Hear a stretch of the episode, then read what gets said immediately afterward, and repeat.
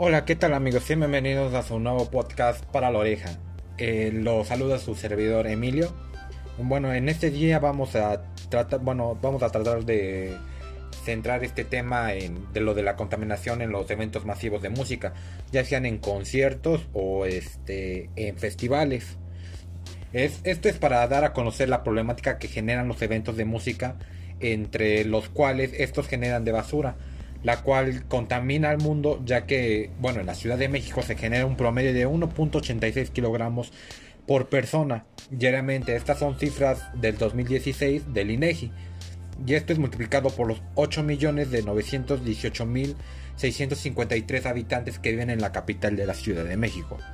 Da como un total de 16.486.000 kilos de residuos al día y este es 1.86 kilogramos de residuos alrededor del 48% de lo que generamos de dentro de nuestras casas, que es del 52% restante fuera de ella y es nuestra escuela, nuestro trabajo o en alguna comida para llevar. Y este lo que es muy importante en este en el tema este de los eventos masivos o festivales es considerar este que es algo sumamente grave, ya que todo esto genera toneladas de basura en un día o hasta tres, dependiendo si el evento tiene mucha demanda, ya que estos datos nos genera el sistema de información cultural, que tan solo en la Ciudad de México se, se realizan al año 181 festivales, muchos de ellos no tan concurridos, pero otros como el Festival Iberoamericano de Cultura de Música, o el Vive Latino, el Corona Capital o el Lady C, reciben hasta 90.000 personas por día. Estas son cifras que nos dan los organizadores de cada evento, ya que son cantidades de personas inmensas que acuden a los eventos masivos, ya que estas cifras son más altas que las del Estadio Azteca, que tiene una capacidad menor, y que el Foro Sol, con una capacidad para 60.000 personas a 70.000 personas, ya que ahí se hacen eventos de todo tipo y la basura que genera es inmensa. Ahora les voy a hacer una pregunta. ¿Sabían que el, día que decidimos asistir a un concierto, un festival, podemos generar en tan solo una, en unas pocas horas el 75% de nuestro consumo diario ahí mismo? Para que más o menos te des una idea de la magnitud de la contaminación que se produce, según la Secretaría de Turismo, se llevan a cabo un promedio de 247 eventos masivos socioculturales diarios en la Ciudad de México. Esa es información de la Sectur del 2015, que esto significa que los residuos de estos eventos representan el 12% de toda la basura que se produce al día en la ciudad, de lo cual al menos el 90% es reciclable. Lo que nos dicen los organizadores de los eventos masivos no incluyen en su logística de producción un plan integral de manejo de residuos y de reducción de impacto ambiental, por lo que envían a todo el relleno sanitario cuando la mayoría podría ser un reaprovechado o transformado en productos nuevos. La Ciudad de México no cuenta con rellenos sanitarios propios, por lo que manda todos sus residuos al Estado de México para llevar confinados haciendo que nuestro impacto ambiental no afecte nuestra ciudad, sino también otros lugares de la República Mexicana ya que no solo hablamos de basura, pero es un punto clave por el cual empezar. La gran parte de la culpa de esto no lo tienen los organizadores, sino los propios asistentes, ya que hay en cada evento se encuentran vasos, colillas de cigarro, comida o cualquier otro tipo de cosas. Si miras al suelo durante un festival puedes encontrar de toda clase de basura, por no mencionar en el exterior de los recintos, donde suele hacer el donde se suele hacer un llamado botellón, donde por lo general nadie recoge sus botellas y las bolsas antes de irse. La mayoría de estos festivales mexicanos registran esfuerzos similares desde hace algunos años y se encaminan para estar a la altura del resto del mundo, ya que los eventos son grandes generadores de contaminación en el planeta. Esta se mide por huella de carbono, el indicador del ambiental que busca reflejar los gases de efecto invernadero, o sea, el GI, emitidos por el efecto directo o indirecto por un individuo, organización o concierto o producto. Las iniciativas al respecto claramente son mayores en otras partes. Ahora vamos a tratar de ver cómo solucionamos todo esto que surge en los festivales o conciertos. Dice, cuando vamos a un evento de gran demanda, que existen varios actores de, que participan en el desarrollo de todo el evento, estos van desde el dueño del foro, pasando por los organizadores del evento, los proveedores que surten todo el equipo de producción, los de alimentos, bebidas y además los de servicios, o los que también te venden las la mercancía del artista, terminando por nosotros de los asistentes. Cada uno de estos artistas debe de ser consciente del impacto que genera. O sea, es decir que debemos de, empezar a tener una responsabilidad compartida al respecto y tomar las acciones pertinentes para evitar que toda esta huella ecológica siga creciendo a nivel mundial. Ya que en un festival provee tres tipos de contenedores de alimentos y compostables, botellas y latas y desechos generales. Y se espera que dichas botellas no sean ya necesarias, pues aún se permite que a los asistentes llevar su propia botella de aluminio. Además de este evento dispone de 200.000 baños para composta y tiene un techo cubierto de 1500 metros cuadrados de, de paneles solares para generar energía para que los espectáculos suficientes para proveer a 40 hogares anualmente. Ya que hay eventos que pagan un impuesto ambiental del 1.50 dólares por persona. Esos fondos son adicionales equivalente al 1.9 hectáreas de árboles.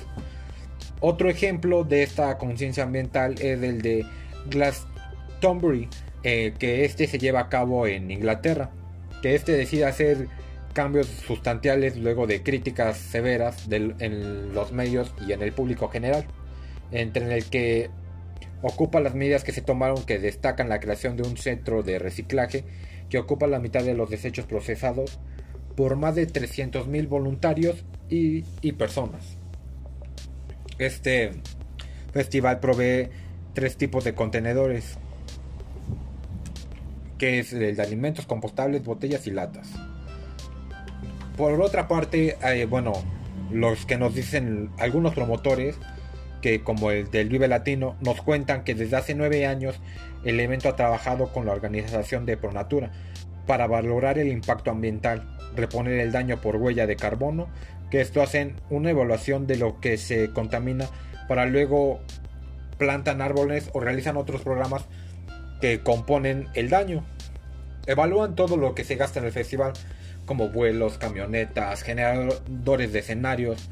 Lo que se encarga de Pronatura, que es que nos pide a todos los que a todos los datos y toma la medida de todo lo que se está usando y al final da una cifra de la basura que hay.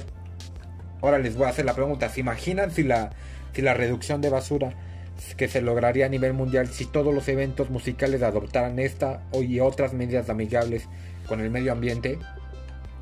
Estos son unos ejemplos de los de algunos eventos, dice.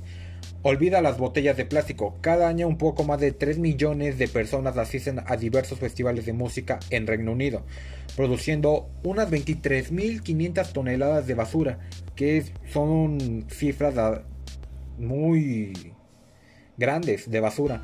Durante el mismo periodo, de esta cantidad se estima que el 70% termina en basureros comunes, para esto para reducir la huella de la huella plástica. Y siguiendo con el ejemplo de Glastonbury sus organizadores tomaron la decisión de vender el agua refrescos en latas para que luego estas pudieran ser recicladas provocando que los realizadores de otros eventos importantes a nivel mundial voltearan a ver esta medida y empezaran a implementarla. O sea otra es dormir en una carpa de cartón. Para quienes van a eventos multidisciplinarios que duran más de un día o tres días, que son fines de semana que son viernes, sábado y domingo normalmente, como el ADC, el Ultra Music Festival, el Corona Capital, cual sea de otro evento, ya que volver a su casa entre jornadas no es una opción tan útil, así que hay un kit de acampar que es un inflantable a la hora de prepararse para el espectáculo. La mayoría de las carpas utilizadas para descansar están fabricadas con plásticos y por sus dimensiones están equivalentes a unos 8000 popotes, ya que sin embargo para sus dueños sigue siendo fácil y poco importante dejarlas olvidadas una vez terminado el concierto.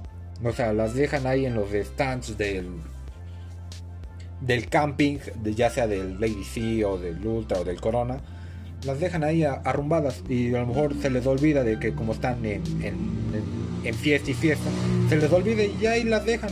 Y eso es contaminación por todo el plástico que, genera. Y también se estima que cada, cada cinco de las carpas utilizadas terminen en el basurero, contribuyendo a la huella plástica.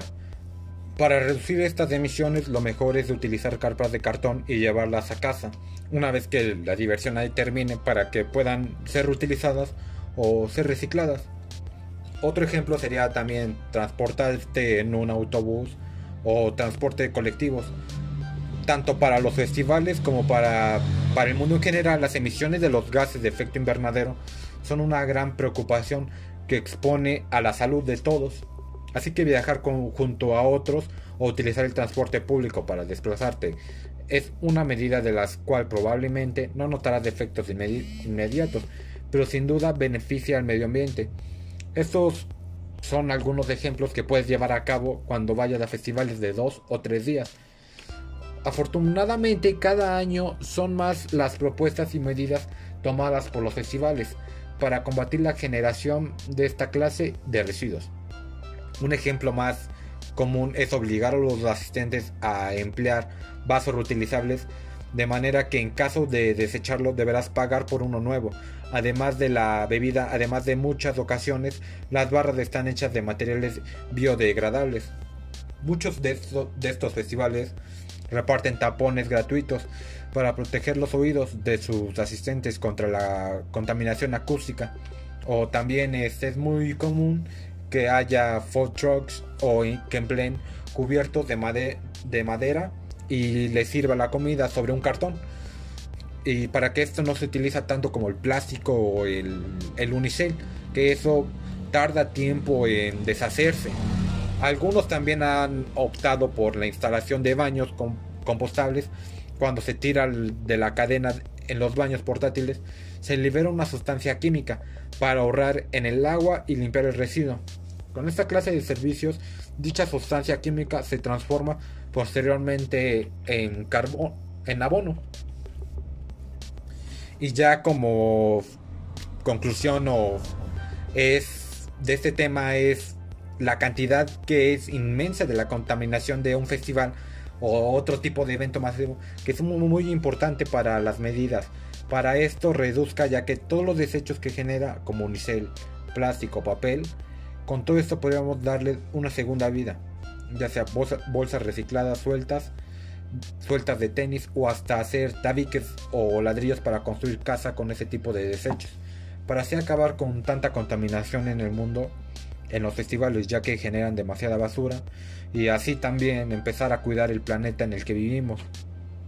Es muy importante reciclar toda esta basura que generamos porque les puede dar otra oportunidad y en los festivales deberá organizar sus alimentos en cosas 100% recicladas, ya que son magnitudes de personas que van a los festivales y se generan cantidades extremadamente importantes de basura, que se puede reciclar en ladrillos, tabiques o construir casas, etc.